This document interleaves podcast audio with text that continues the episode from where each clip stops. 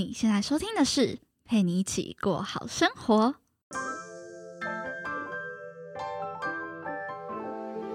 这是一档陪你疗伤也、疗伤的节目。我将带你透过我 Z 世代的观点，聊聊创业的相关话题，定期和你分享一些轻资产创业的点子，以及解析商业模式背后的顶层逻辑。偶尔呢，也会和你聊聊比较软性的感情话题。如果你对诸如此类的内容有兴趣的话，别忘了按下订阅，并且追踪我的 IG PGPG 一零三零。那我们赶紧进入今天的节目吧。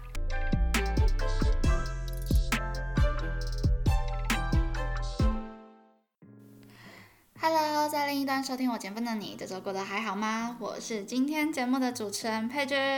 上一集节目当中呢，跟大家分享了关于频道的走向。今天这一集节目首当其冲就是要来跟大家分享关于赚钱的议题。好，那既然要讲赚钱呢，其实我觉得从我们自己自身的这个族群 Z 世代的观点来出发，是最简单好上手的。我们可以开始想想，很多现在我们八零后、九零后。出现了一堆空巢青年、空巢老人。那什么是空巢青年、空巢老人呢？其实就是孤独青年、孤独老人啦。他们因为孤独而需要精神上的慰藉，从而产生了一系列的产业链。比方说，现在市场前景看好的宠物经济就是其中的一种。而这个逻辑是什么呢？我们从马斯洛的需求理论金字塔来看，其实现在基本上很多。啊，基本大多数的人温饱已经过去了。想要说的是，跟以前相较来说，已经改善很多了。基本我们现在都担心什么？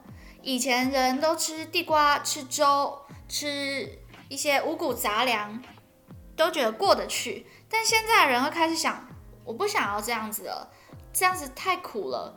我想要吃更好的，我想要穿更好的，等等之类。所以很多时候，我们现在在思考的问题，不单单就只是啊吃饱穿暖这件事，更多的是啊我有没有喜欢，我有没有满足，我有没有快乐、舒服这些心理层面上的问题。所以啊，酒足饭饱之后，我们现代人在思什么？嘿，别想歪。我们站在的层次理论第三层，也就是爱和温暖。因为我刚刚说了嘛，一二层已经不是我们基本所要烦恼的了。我们现在基础烦恼都是从第三层的爱和温暖开始，开始去呃思考起。我们开始会想说。啊，怎么样我才能满足这些我心理上面的需求？你会发现，其实很多现代人的消费不单单只是消费你事事物的本身，更多时候是消费可能我心理上的满足感、快感、娱乐感啊、虚荣心等等这些的因素。那你会发现，它其实更多的是心理层面上的东西。那你说，你说了这么多，那你倒是讲重点啊，我。我知道了这个，那我怎么赚钱呢？好，那我查了二零一九年的台湾宠物行业白皮书，台湾两百三十二万的呃猫猫狗狗，那市场规模呢上看五百亿，宠物产业服务链呢其实是越来越完整、多样、多元。为什么今天一直 今天一直在那边吃螺丝打打结？好，多样化的服务接续的应运而生。毛小孩带来的不单单只是单纯的陪伴。你说，啊，我们这几年才开始养宠物吗？其实也没有，古人也是养猪啊、养牛啊、养鸡呀一堆。那为什么它开始慢慢被重视？就是因为它开始成为不只是我们的宠物，更多是我们的家人、我们的宝贝，是我们的爱。寄托的所在，它就像家人一样的存在啊！所以宠物的吃喝拉撒睡生少啊生，宠物的吃喝拉撒睡，呃，吃喝拉撒吃喝拉撒睡，好，生老病死，比照人类办理的啊大有人在。那这可以怎么赚钱呢？我就举几个例子，好，第一个就是宠物食品。那可能就有人讲啊，宠物食品你从以前十几年做到现在，你还在做。那其实想要跟大家说，的确这个市场它已经蛮红海竞争了，该怎么去切入呢？那就是你要从中去杀出一条蓝海市场，去做一个细分。比方说，啊，现在越来越重视生活品质，那这些贵妇们也会开始在想，哎，我我想要让我我的宝宝、我的宝贝吃得更好，穿得更暖，那你是不是可以开始打一些高端客户的一些产品？比方说高端的食品，那对宠物更健康，那或者是说。我上次还看到有人特地买一个名牌包，Chanel、LV，那特地给他宝宝住，给他宝宝啊随身携带的一个一个提袋这样子。所以其实，呃，对于高端客户的这个市场，还是可以从宠物食品下去做一个细分，然后去做一个蓝海市场的划分。再来是。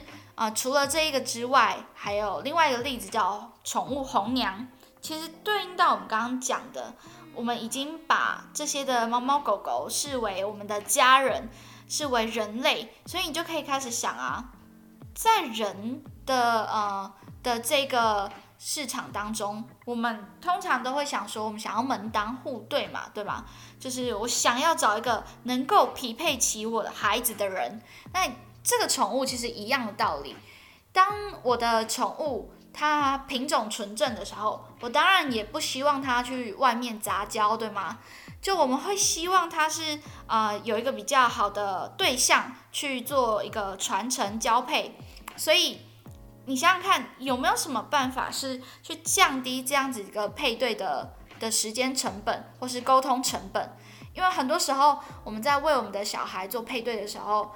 就是啊，可能身边的朋友介绍啊，或者是啊网络上面的资讯啊，看一下啊之类等等的。但你会发现，它其实有很多可以再改良优化的服务项目、服务地方。那这就是你切入的一个点，配对，然后啊品种纯正这样子的一个需求，你怎么去降低宠物主们的的那个时间成本、沟通成本？OK，那第三个就是宠物，宠物智能。现在很多那种大伙大伙儿们都在搞人工智能，对吗？人工智能现在啊，很多的资本啊都在这个市场上面做竞争。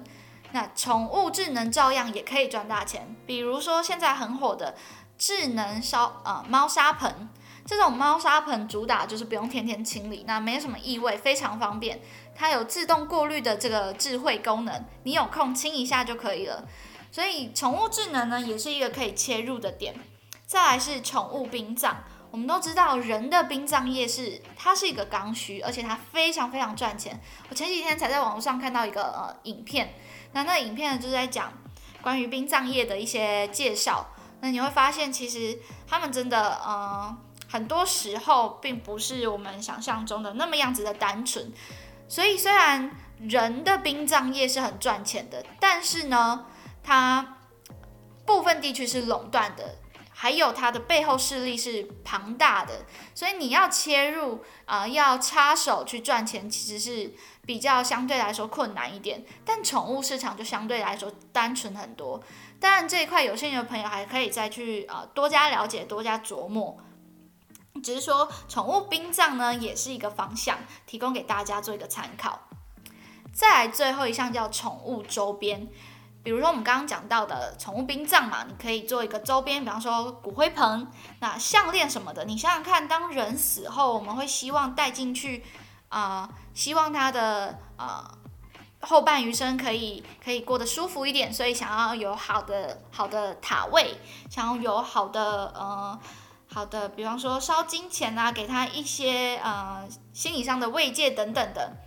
那宠物周边，你说除了做这些，还能做什么呢？你也可以想想看，呃，宠物的衣服啊、手套啊，或者是现在很多在画那种四言会，对吗？它其实也慢慢越来越竞争，你就开开始想说，怎么从中去去做一个蓝海市场，能不能专打宠物的这个呃画像等等之类的。那其实它最就是最暴利的是什么？是你可以从这些周边去去呃批一些货，那或者是去找一些好的品质比较好的来做更加更加完善的改良，那变成自己的一个品牌。它其实也是一个轻资产创业的一个。进入的项目，最后呢，身为一个自媒体人，也推荐你，也可以帮你家的狗狗建立一个呃自媒体的频道，类似皇阿玛那样子，去呃疗愈大家孤独的心，那散播温暖，散播爱，其实也是一种有价值、有意义的事情。所以不论说你今天到底有没有产品，当然有产品，你有啊自媒体去帮你互相帮助、呼应、打造品牌，是更加分的。那如果没有的话，你也可以单纯的去呃经营这样子的一个频道。那以上呢就是今天和大家分享的这个五百亿的赚钱市场——宠物经济。好，那如果你想要听这集节目的重点的话，也欢迎加入我的呃私密粉丝社团当中呢，我会把这一集节目浓缩成五分钟的重点整理小短片，放入在我的社团当中。那我们下支节目见啦！这里是陪你一起过好生活，让我陪你一起把生活过好，过好生活。我们下次见，拜拜。